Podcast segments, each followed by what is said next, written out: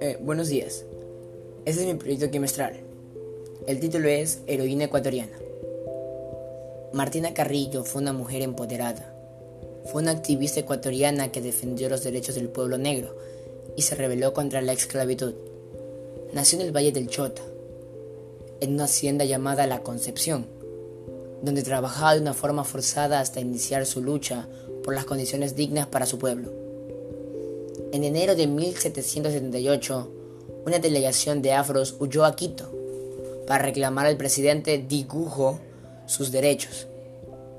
Después de esto fue castigada severamente. Carrillo fue precursora de la gran historia de lucha de los pueblos negros, resaltando como la primera mujer negra en la historia ecuatorial.